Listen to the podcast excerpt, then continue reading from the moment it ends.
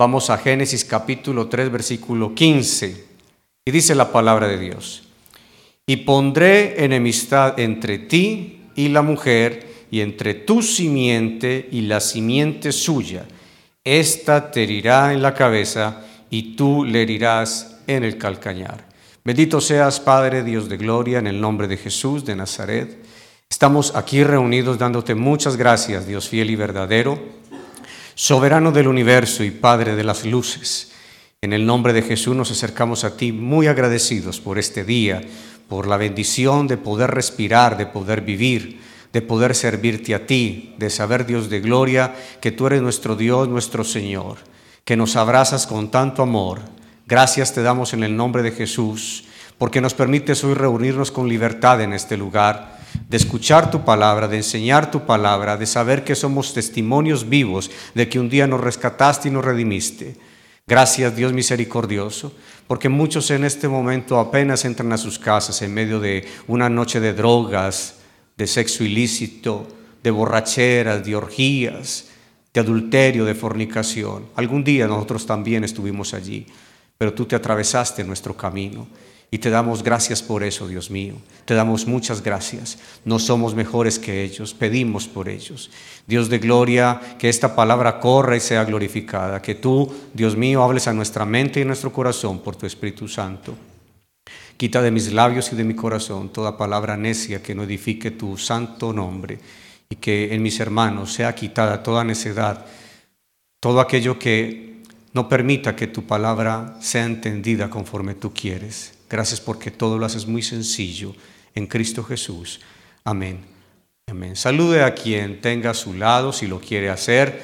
Mírelo. Gócese porque sus ojitos, su voz, sus manos, su piel, todo su ser puede sentir a otra persona.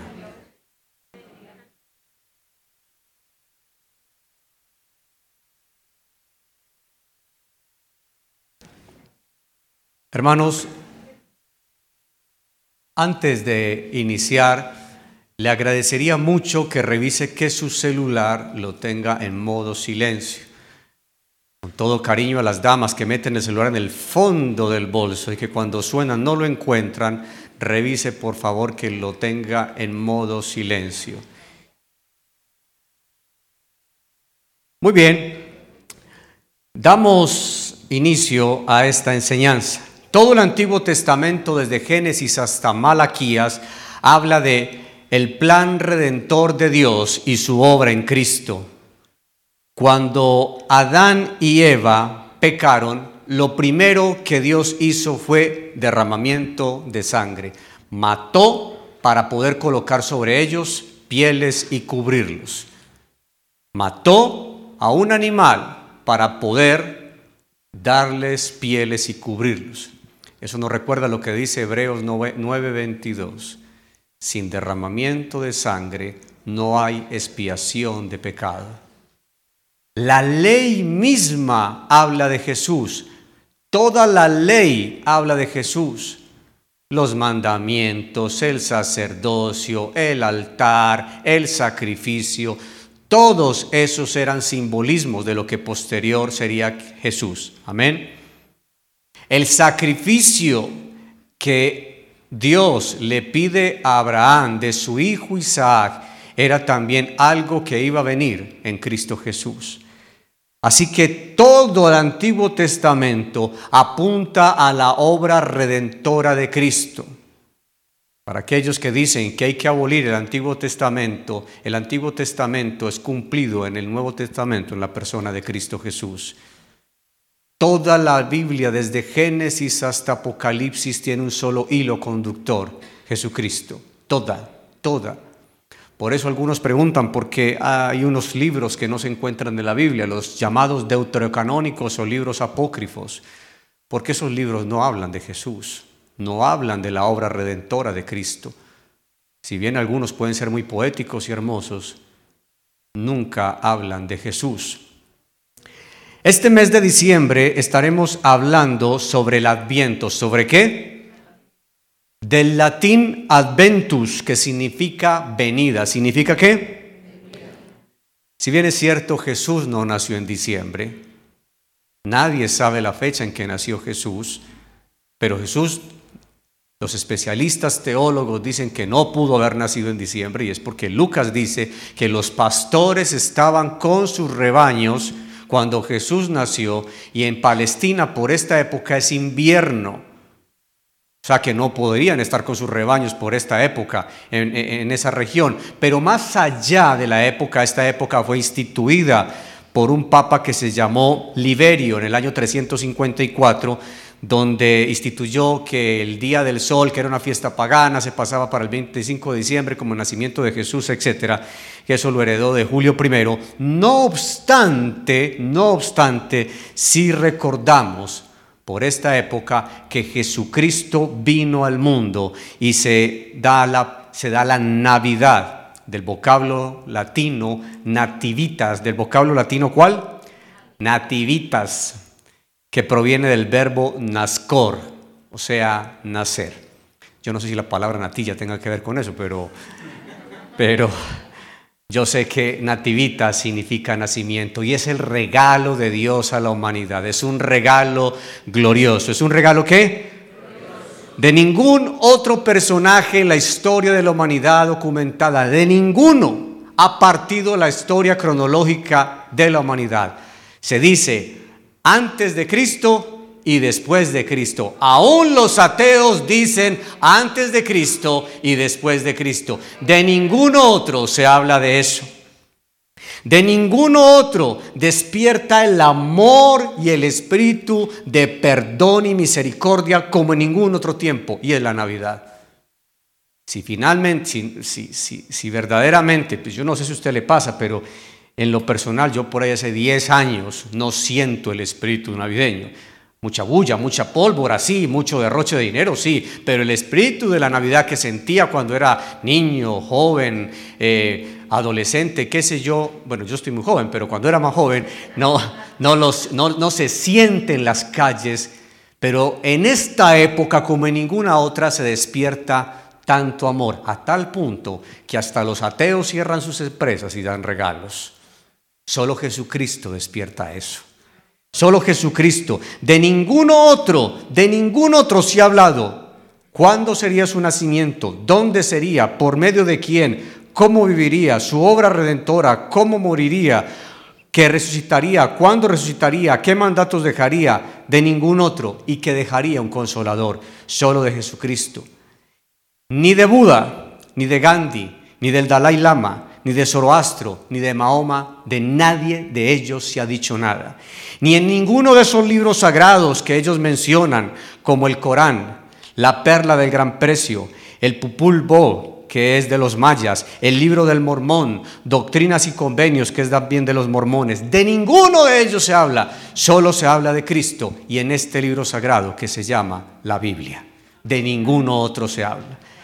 Entonces, para hablar del adviento es necesario conocer que desde el Antiguo Testamento, Génesis hasta Malaquías, se habla de Cristo. Y hoy estaremos enfocados en el libro de Génesis. ¿En el libro de qué? De Génesis. Así que como primero vamos a ver el redentor en la simiente de la mujer, el redentor en la simiente de la mujer. Génesis 3, 14 y 15. Y Jehová dijo a la serpiente, por cuanto esto hiciste, maldita serás entre todas las bestias y entre todos los animales del campo. Sobre tu pecho andarás y polvo comerás todos los días de tu vida. Y pondré enemistad entre ti y la mujer, entre tu simiente y la simiente suya esta te herirá en la cabeza y tú le herirás en el calcañar. Aquí se da una promesa y una profecía maravillosa y extraordinaria. Una promesa maravillosa y extraordinaria. Aquí encontramos, es el primer versículo, el versículo 15 que acabamos de leer, es el primer versículo de la Biblia donde se habla de la obra redentora de Cristo. Muchos dicen, ah, o usted pensará o ha pensado alguna vez, ay, a Dios se le dañó el plan que tenía. Él quería que Adán y Eva vivieran ¿Felices por siempre en el paraíso? Sí, ese era el plan original. Pero a Dios nada lo coge desprevenido, nada. A Dios no lo coge nada desprevenido. Dios diseña inmediatamente, antes de la fundación del mundo, un plan. Alguna vez un ateo dijo, si Dios es tan bueno, ¿por qué permite el pecado? ¿Por qué no acaba el pecado? ¿Por qué no acaba el diablo? Y Agustín de Hipona, en uno de sus escritos, responde, Dios tenía tres opciones. No crear nada, porque es que Dios no necesita nada ni a nadie de nosotros, hermanos. Nada ni nadie de nosotros. Dios es Padre, Hijo y Espíritu Santo y vive la plenitud de su gloria para Él mismo. Esa era la primera opción que Dios tenía, no crear nada. Quedarse quizás con los ángeles, qué sé yo, no crear nada. Segundo, crear todo lo que conocemos, crear todo lo que hemos visto, crear todo lo que hemos documentado, eh, tenemos documentado y colocar un chip en nuestro corazón de adorarle día y noche, decir santo, santo, santo, santo, santo, santo, seres humanos, si me permiten el término, robotizados. O tercero, crear lo que creó. Y Dios en su sabiduría creó lo que hoy somos. Y en su sapiencia Dios creó, dándole al hombre libre albedrío. Y alguien dice, es que el por qué permite el mal. ¿A quién, quién, nos dice que Dios va a dejar esto para perpetuidad? En lo que vamos a ver en todo este mes y lo que el, Señor, eh, el pastor enseñó el mes pasado, sabemos que Dios le pondrá fin a todo esto. Así que en este plan redentor encontramos que Jesucristo es descrito en la simiente de la mujer. La simiente de la mujer daría a luz el ser que vengaría lo que el malvado le hizo al ser humano. Los llamados padres de la iglesia vieron en este versículo el protoevangelio, es decir, el primer evangelio. Y la promesa de Dios de proveer a Jesucristo para restaurar la, la comunión rota con Él. Es decir, hermanos, de la simiente de la mujer vendría quién? ¿Vendría quién? ¿Quién vendría? Jesús vendría de la simiente de la mujer. Alguna vez, analizando este versículo, cuando Dios profiere una maldición sobre la serpiente y coloca enemistad entre la simiente de la serpiente, es decir, el pecado y la muerte eterna, y la simiente de la mujer, es decir, que de ahí vendría el Cristo, yo no sé si es que desde ahí viene tanto odio de Satanás por la mujer. Porque de generación en generación, en generación, en generación, es un odio en contra de la mujer, es un maltrato en contra de la mujer, es una pisoteadera constante en contra de la mujer. Los que están viendo el Mundial de Qatar se están dando un poquito cuenta cómo es la cultura musulmana, cómo por debajean a la mujer. En las comunidades indígenas, cómo por debajean a la mujer.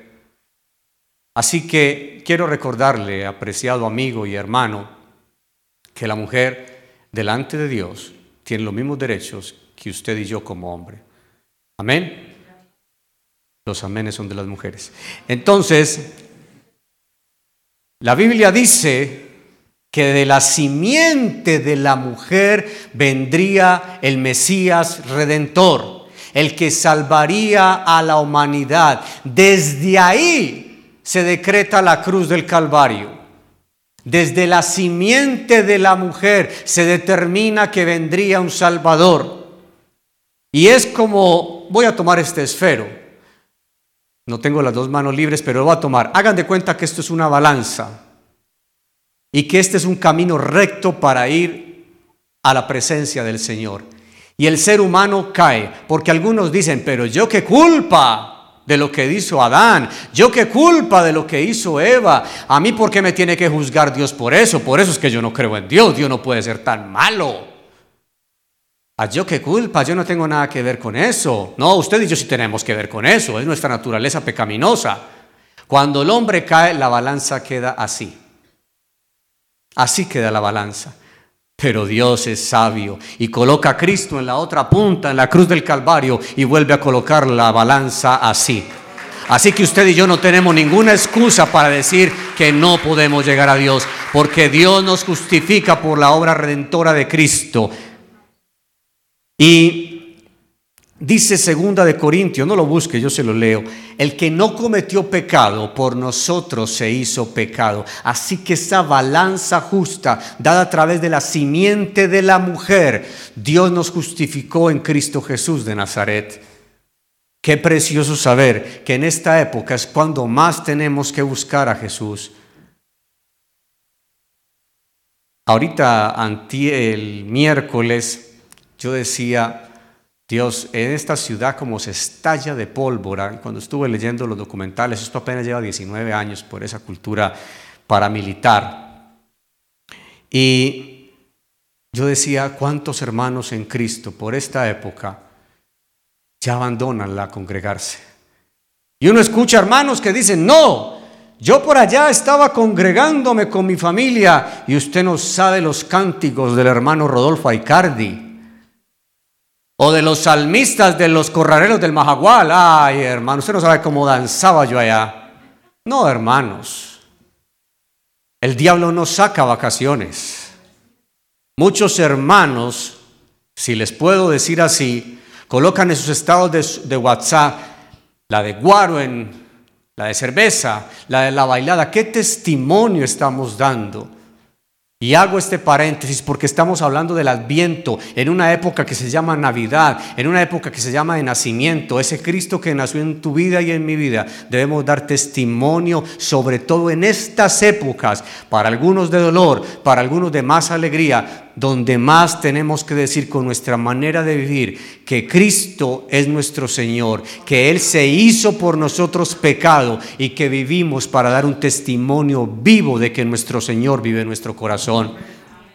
Esa simiente de la mujer vino hace dos mil años para entregarse por nosotros. Y algunas veces vienen preguntas como, ay, entonces será malo comerme aquello de la natilla. ¿A yo qué hago entonces, hermano? No, yo no estoy hablando de eso. Cuide su cuerpo, eso sí, cuide su salud. Yo no sé cómo estén sus triglicéridos, su colesterol, no sé cómo esté. Disfrute con su familia, beban comunión. Hermano, pero es que yo soy el único que es convertido en la casa, el único que llegó a los pies de Cristo. Salude a su familia, dé este testimonio con su familia. Cuando estén sirviendo el guarito, el roncito, la cervecita, usted pide agua con limón si es del caso. Pide una gaseosa. Y por más que la carne lo jale a bailar con los salmistas del tropicombo, no se pare. No se pare. Y no tenga un celular únicamente, tenga este libro para que le digan, ah, vea el que se enloqueció y léales un salmo, léales un evangelio, pero vean que ya hay algo diferente en usted. Y seguramente le van a decir, no, con este man ya no más, pero les aseguro que muchos de ellas, como decía el programa, también caerán.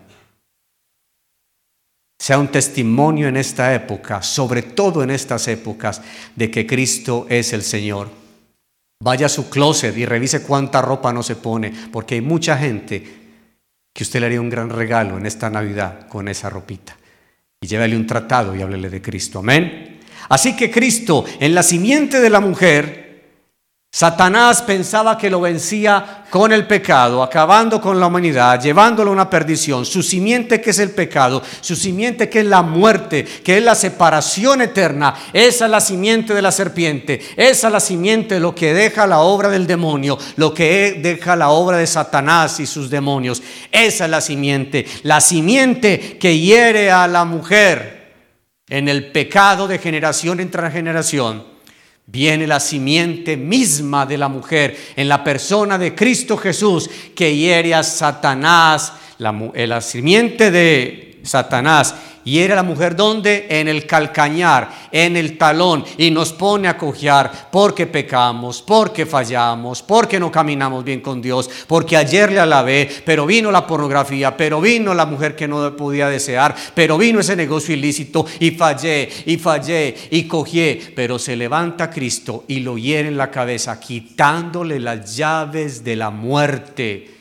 y haciéndonos luz y dándonos vida eterna en él, venciendo a la muerte, como dice primera de, segunda de Timoteo 1:10.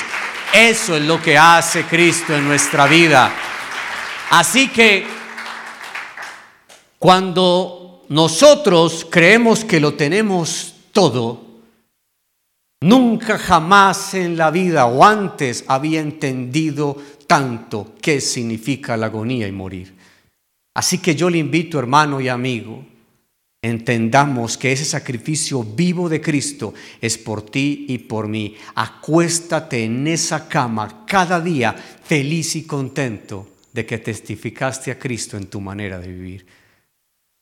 Porque en la simiente de la mujer también se debe reflejar en la simiente, en el fruto de nuestra manera de vivir.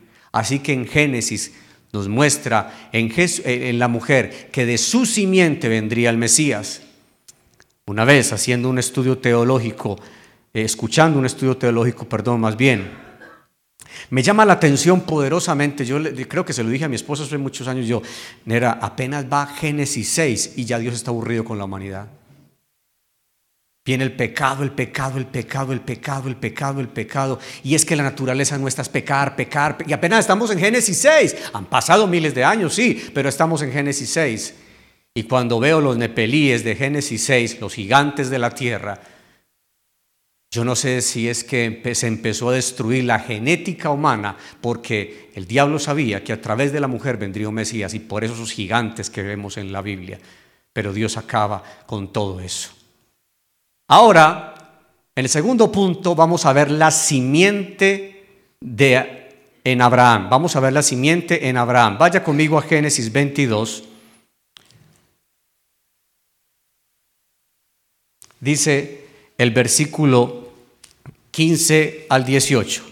Y llamó el ángel de Jehová a Abraham por segunda vez desde el cielo y dijo, por mí mismo he jurado dice Jehová, que por cuanto has hecho esto y no me has rehusado tu, hijo, tu único hijo, de cierto te bendeciré y multiplicaré tu descendencia, como las estrellas del cielo y como la arena que está a la orilla del mar. Y tu descendencia poseerá las puertas de sus enemigos.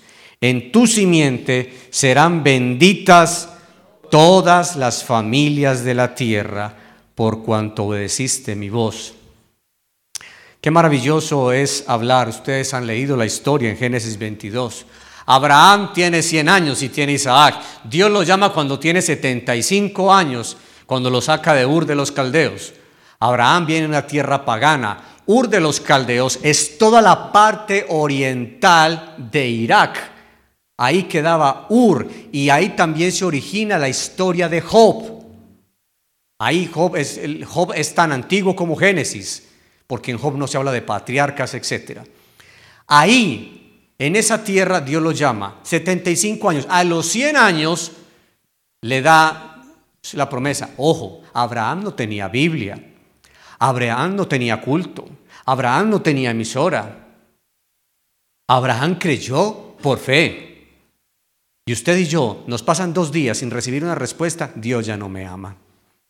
Dios se olvidó de mí. Dios ya no me quiere. No, vivir por fe significa creerle a Dios que Él existe. Y Abraham le creyó a Dios. Y le da un hijo y se llama ese hijo Isaac. Isaac tal vez ya era un adolescente de 12, 14 años cuando Dios dice, sacrifícame tu hijo. Yo no me alcanzo a imaginar cómo sería ese combatir en las emociones de Abraham, decir, pero Abraham solamente obedeció, pero arranca con su... Pero ¿cómo así si él era el hijo de la promesa? Cuando lo va a sacrificar, cuando lo va a degollar, dice la escritura que se le aparece el ángel de Jehová. Recuerden que en el Antiguo Testamento el ángel de Jehová es una representación manifiesta de Jesucristo. Y le dice, y le habló por segunda vez, porque la primera vez ya lo habían hecho en, eh, en Génesis 12. Así que esto nos traslada inmediatamente. Dios perdona a Isaac Pero Dios no perdona a su Hijo en la cruz del Calvario por amor a ti, por amor a mí. Esto nos traslada inmediatamente a que el Padre eterno vio el sacrificio de Abraham, el Padre de la fe, que ofrece en una forma incompleta imperfecta, porque Isaac era como tú y como yo. Venimos de sangre humana, imperfecta y pecadora. Pero en ese sacrificio de Isaac que se iba a dar, nos lleva automáticamente a la cruz del Calvario, en un hombre que era perfecto, en Cristo nuestro Señor.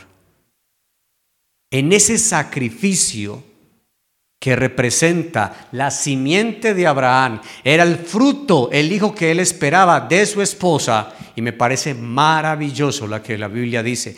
Abraham tuvo el primer hijo, ¿cómo se llamó?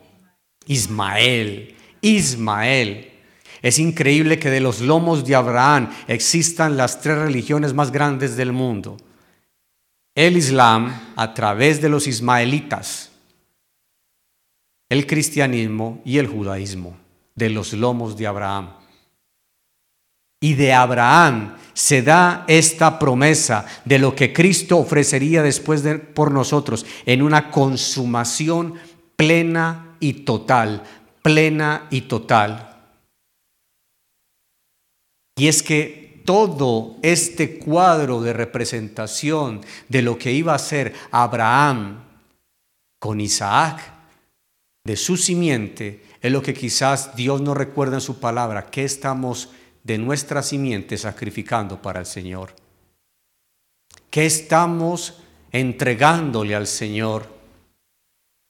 Les voy a dar solo un ejemplo y espero que me lo reciba con profundo amor. Los martes, una vez al mes aquí se obra, una vez al mes. Primero eran todos los martes y veníamos entre 20 y 25 almas. Cuando el pastor anunció que sería una sola vez al mes, yo me dije para mis adentros, mis adentros, la iglesia se va a llenar. Siempre resulta algo, una reunión, que tengo que remojar unos frijoles, que dejé una ropita lanzando. Algo resulta. Una vez al mes, una. Este martes no pude venir porque ya estaba cuidando a papá en el hospital. El pastor Felipe me iba a recibir. Pero, hermano, solo con ese ejemplo le quiero decir, Abraham, Dios no le pidió que sacrificara a Isaac, Dios le pidió que sacrificara sus emociones. Y aquí hice este paréntesis para decir qué tanto usted y yo estamos sacrificando para Cristo. ¿Qué tanto usted y yo estamos sacrificando para nuestro Señor? Si es que a eso lo podemos llamar sacrificio. Hermano, ¿usted por qué no va al culto de las ocho? Mire que allá apenas hay cuatro niños, a, a la segunda vienen como ochenta niños. Ay, no, si usted supiera, es que a yo me toca pegarme una levantada tan horrible ¿Y usted dónde vive, hermana? ¿En Yarumal, en Angostura, en Caucasia? No, yo vivo aquí en Envigado. Hermanos, mi hija estuvo en el Amazonas ahorita en enero. Hay personas que se suben en una chalupa por el Amazonas cuatro horas para llegar a un culto en selva espesa. Y aquí no. Somos cristianos muy light. Y si empiezan a molestar mucho, yo no vuelvo a esa iglesia. ¿Qué estamos sacrificando para el Señor, hermanos? Aprendamos también del amor de Dios por nosotros. En esta simiente de Abraham nos representa después a Cristo en la cruz del Calvario. Y hermanos, les voy a decir algo precioso y maravilloso. Romanos 5.8 dice, porque aún siendo pecadores, Cristo murió por nosotros. El amor de Dios se representa que aun siendo nosotros pecadores, Cristo murió por nosotros. Cristo murió por usted y por mí. No es el niñito que ahorita al 24 que te trajo el niño Dios y ahorita en marzo o en abril lo vuelven a matar. No, no, no, no, no, no. Él murió una sola vez, resucitó para siempre y no va a volver como ese niño de Belén. Va a volver como un león rugiente. Va a volver como rey, como Señor. Va a volver a decirnos a cada uno de nosotros que hiciste por mí, que hiciste para llevar mi testimonio, que hiciste para predicar mi palabra, que hiciste para que todos nosotros podamos tener vida eterna. ¿Qué hiciste? ¿Qué hiciste? ¿Qué hiciste para predicar el Evangelio? ¿Qué hiciste para llevar mi testimonio? Así que usted y yo tenemos que tener en nuestro corazón y en nuestra vida el precepto desde que de Génesis Dios empieza a instaurar todo, un sacrificio el cual se volvió uno acepto, solo se volvió un sacrificio acepto, el sacrificio de Cristo. Y que Dios nos recuerda en San Juan 3:16, a la 1, a las 12 y a las 3 Porque de tal manera amó Dios al mundo que ha dado a su Hijo unigénito para que todo aquel que en él crea no se pierda, mas tenga vida eterna. Ahora, y no les voy a enredar la vida con esto, pero la Biblia dice por allá en Primera de Juan que el que se hace amigo del mundo se constituye, en Santiago, perdón, se constituye en enemigo de Dios. Entonces, ¿a cuál mundo está hablando? Dios quiere abrazar a toda la humanidad, pero toda la humanidad no lo quiere abrazar a Él. Amén. Qué bueno es, hermanos, que ahorita en Navidad usted le regale a su hijo una Biblia. Muchos estaban tristes porque no hubo día sin IVA, porque es el día para gastar la plata muchas veces en lavadora, en televisores, etcétera, etcétera, en cosas que puede que sean necesarias, pero no tan importantes. Me sorprende que algunos padres de familia a sus hijos a la escuela dominical le traigan juguetes y no les traigan una Biblia. Y me salen con esta. Es que él no sabe leer. Yo sé que no sabe leer, pero enséñelo que esta es la palabra de Dios.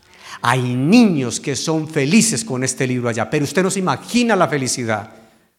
Hay padres que me preguntan o me dicen, es que yo no, es que eh, esto, yo, eh, yo ese día me pellizqué a ver si era una broma realmente.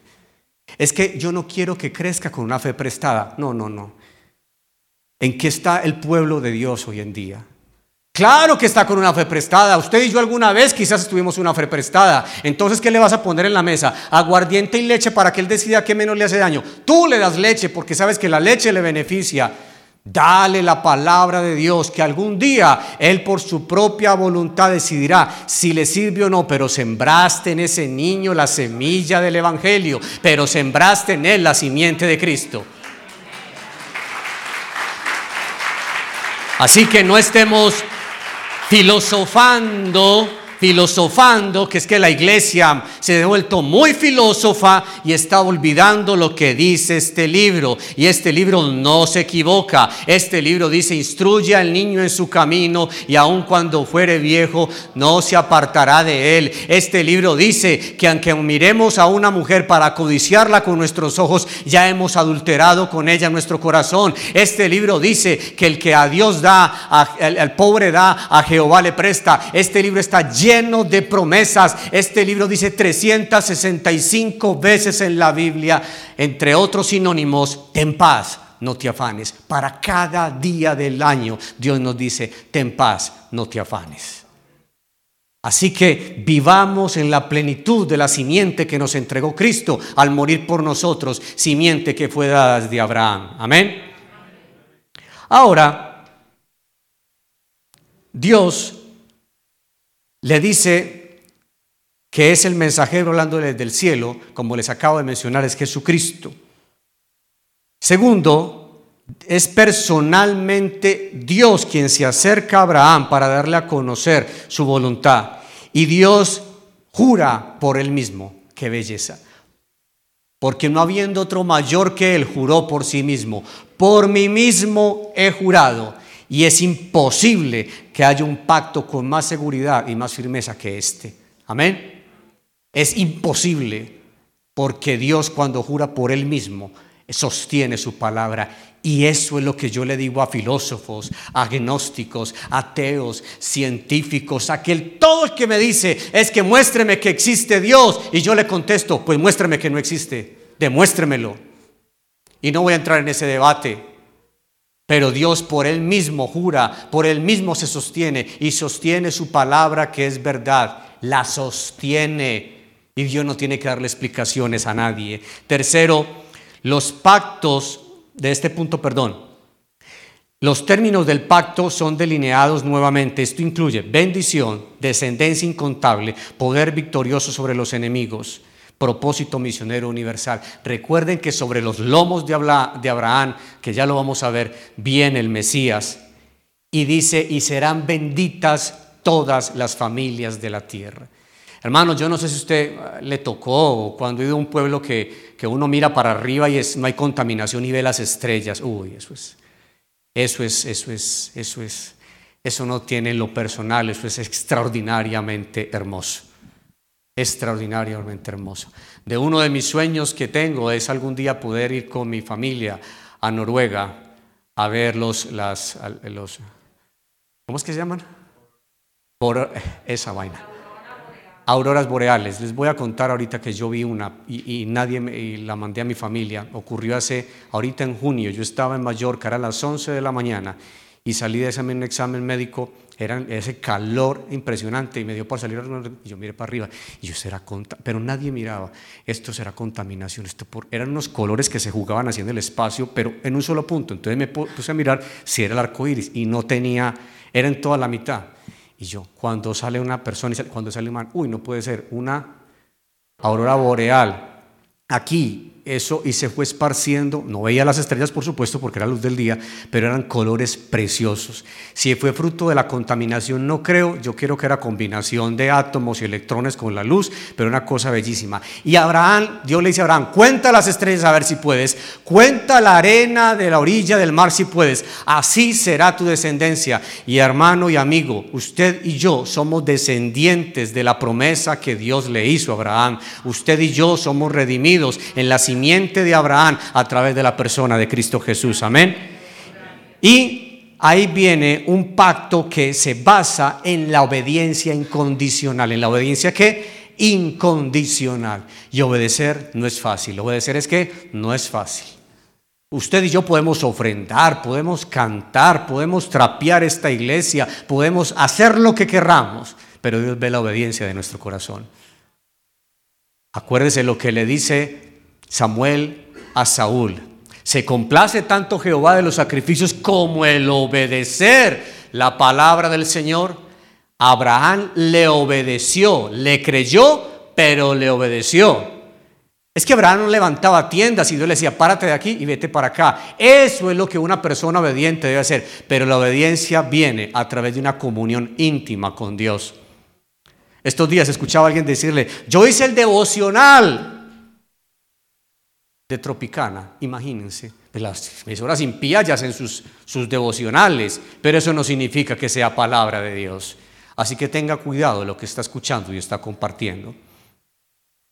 En San Mateo, capítulo 1, deje separado allá Génesis, deje separado allá Génesis, váyase conmigo para San Mateo, capítulo 1, me parece bellísimo.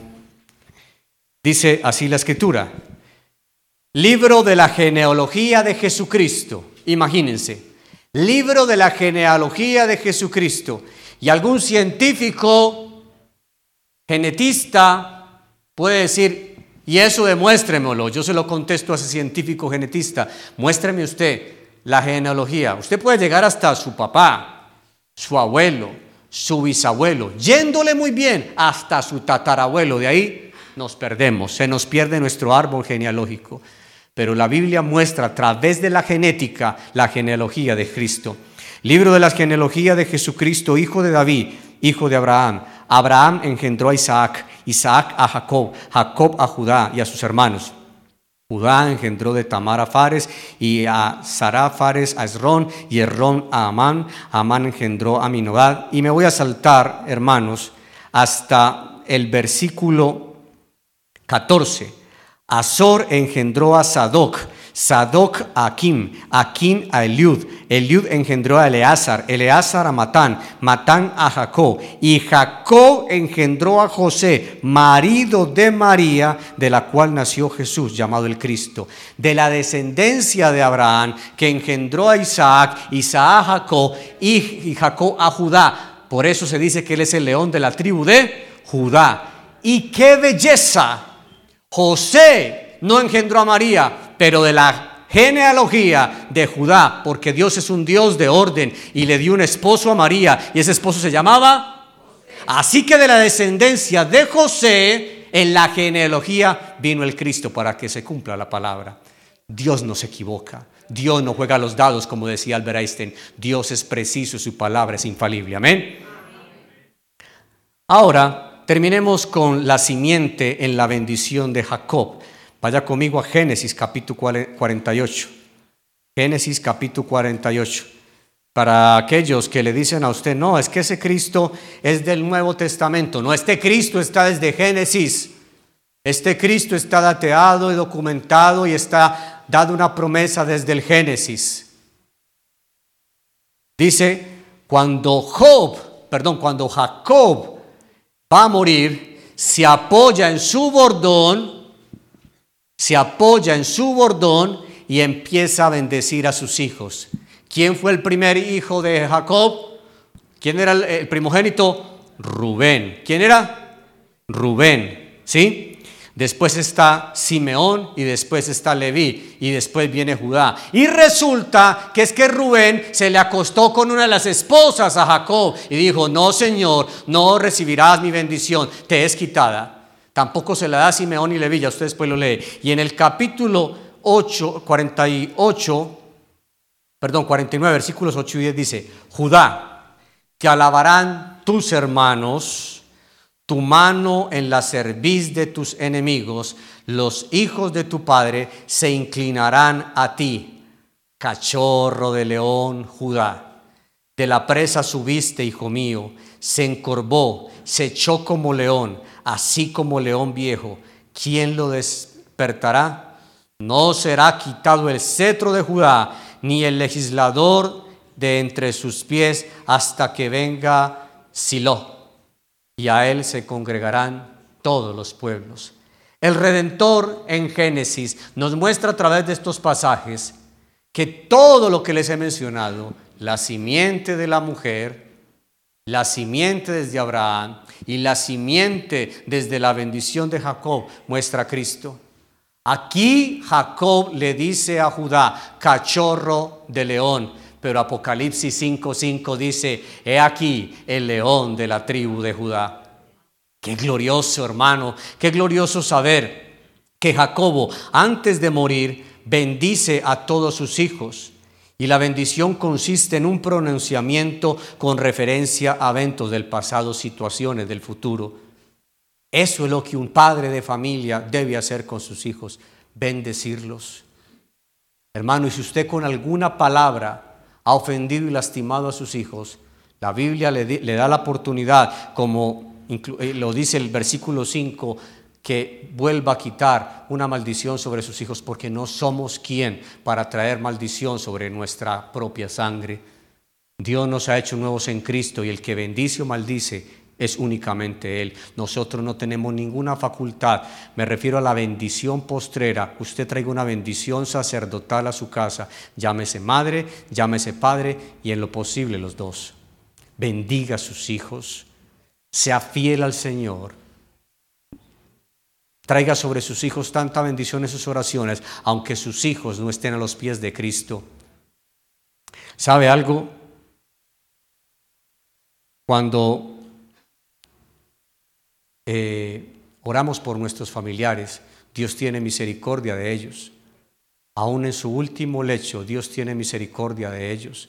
Y espero que sea, lo, digo es porque anoche falleció el, hermano mayor de mi mamá, también estaba agonizando y anoche falleció un tío.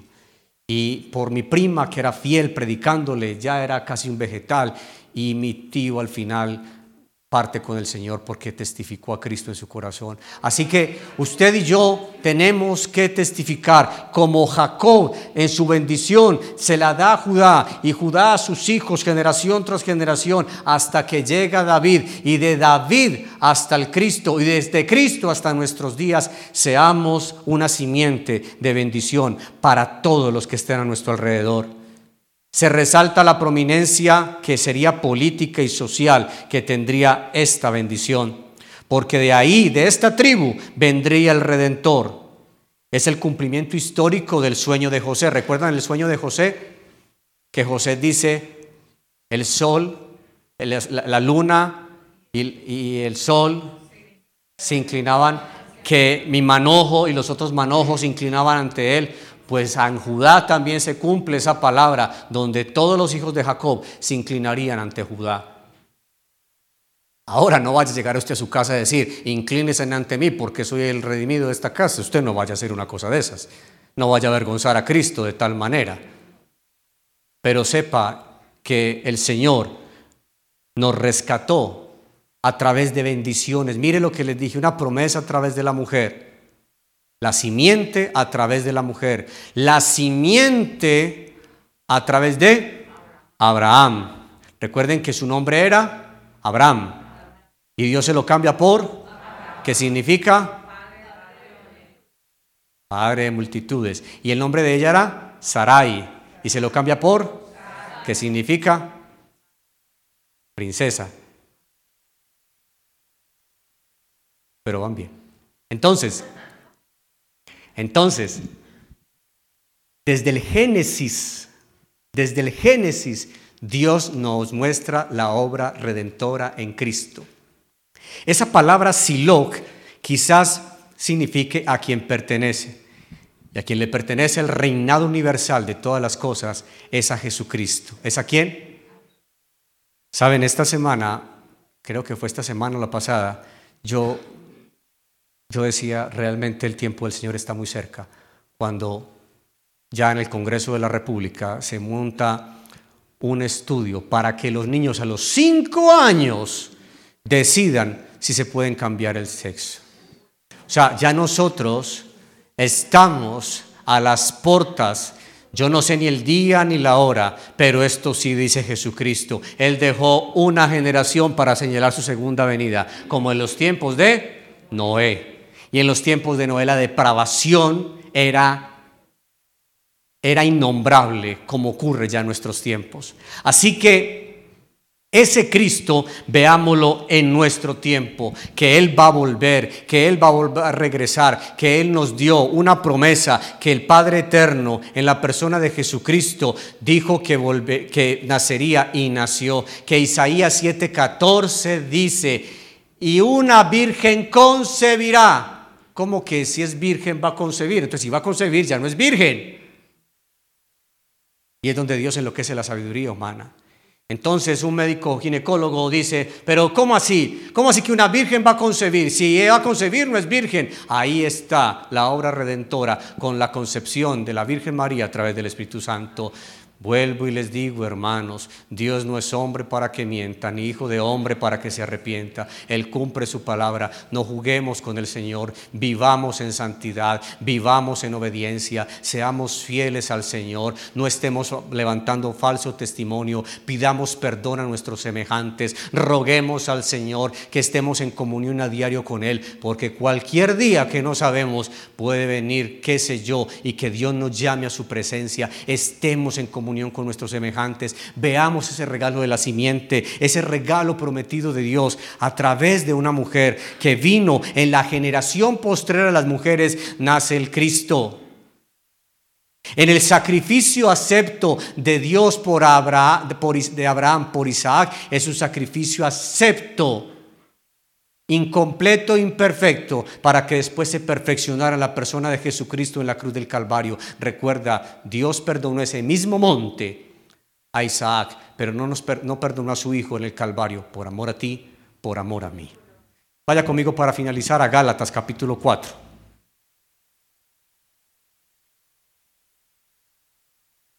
Gálatas 4, hermanos. Damos a Dios gracias por su palabra.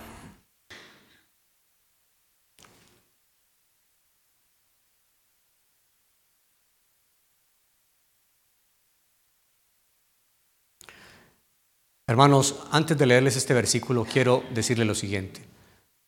Yo de profesión no soy teólogo. Yo he estudiado una cantidad de cosas que no vale la pena mencionar. Aquí tengo un amigo que él y yo nos hemos formado en el mundo empresarial. Nos conocemos hace 23 años y nos ha tocado pasar por compañías muy gigantes, con políticas y cada cantidad de cosas. ¿Y saben qué me queda de eso? Aprendizajes y formación. Pero esto es lo que delimita cada día mi comportamiento. Es este libro, es este libro. Y este libro nos llena de maravillas diciendo en el versículo 4 de Gálatas 4, pero cuando vino el cumplimiento del tiempo, Dios envió a su Hijo, nacido de mujer y nacido bajo la ley Todo el Antiguo Testamento se cumple cuando Cristo llegó a la tierra. Se cumplió, se cumplió. Ya todos los preceptos dados en el antiguo pacto se cumplieron en Jesucristo. Amén. Se cumplieron en Él.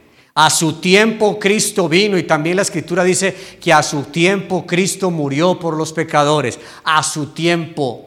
En el tiempo preciso Cristo murió. Este es el tiempo preciso para predicar a Jesucristo. Estos son los tiempos para llevar la bendita palabra del Evangelio. Estos son los tiempos para regalar una Biblia. Estos son los tiempos para testificar del Señor. Estos son los tiempos para dar amor. Estos son los tiempos para que tú te afirmes en el conocimiento pleno de la persona de Jesucristo. Estos son los tiempos para recordarte que puede que vengas a la iglesia, que puede que te congregues, que puede que diezmes, pero si no has nacido de nuevo, no tendrás parte en el reino de los cielos. Tienes que nacer de nuevo. Juan 1.12 dijo, a lo suyo vino y los suyos no lo recibieron, pero los que le recibieron, a esto les dio potestad de ser llamados hijos de Dios. Así, hermano, que tú y yo, si somos hijos de Dios, no nos avergoncemos del Evangelio, no nos avergoncemos de decir que somos creyentes, no nos avergoncemos de decir que somos cristianos. Me han cerrado la puerta en procesos para una compañía porque yo dije que era y no me importa. Porque aunque este mundo no diga que hay un Dios, yo diré con todo mi corazón que mi Cristo vive en mi corazón. Aleluya. Puestos en pie, vamos a orar.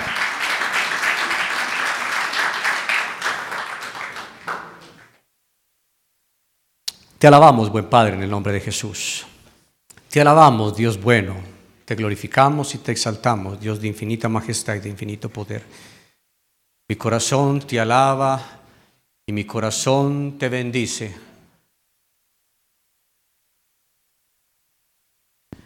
Bendito seas, alto y sublime, que te entregaste por nosotros en una cruz, que prometiste, Dios eterno, a una mujer que de la simiente de ella, que del fruto del vientre de ella vendría un Mesías. ¿Cómo no agradecerte? Porque esas promesas se cumplieron en el sí y en el amén en Cristo Jesús.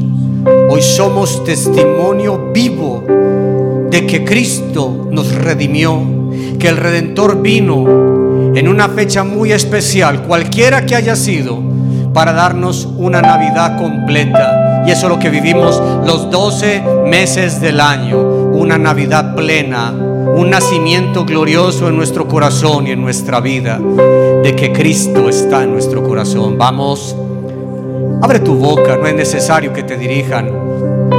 La Biblia dice, abre tu boca que yo la llenaré. Dale gracias. Olvida por un momento tu pecado, olvida por un momento tu problema, olvida por un momento tu petición, tu angustia y tu dolor. Dale gloria, dale alabanza, dale adoración al excelso, al bendito, al soberano, al glorioso y al eterno. Él habita en la eternidad, en la santidad, en lo alto, en lo más alto, pero también con el quebrantado y humilde de espíritu. Dice Isaías 57:15, para vivificar el corazón quebrantado Él habita con el humilde, con el sencillo, con el que reconoce que en todo tiempo, en todo lugar, en todo lo que se hace, necesitamos a Dios en la adversidad, en el llanto, en la alegría, en el gozo. Cualquiera que sea nuestra situación, hay un redentor para nuestras almas, hay un redentor para nuestras vidas. A Él le damos la gloria. Levanta tus manos.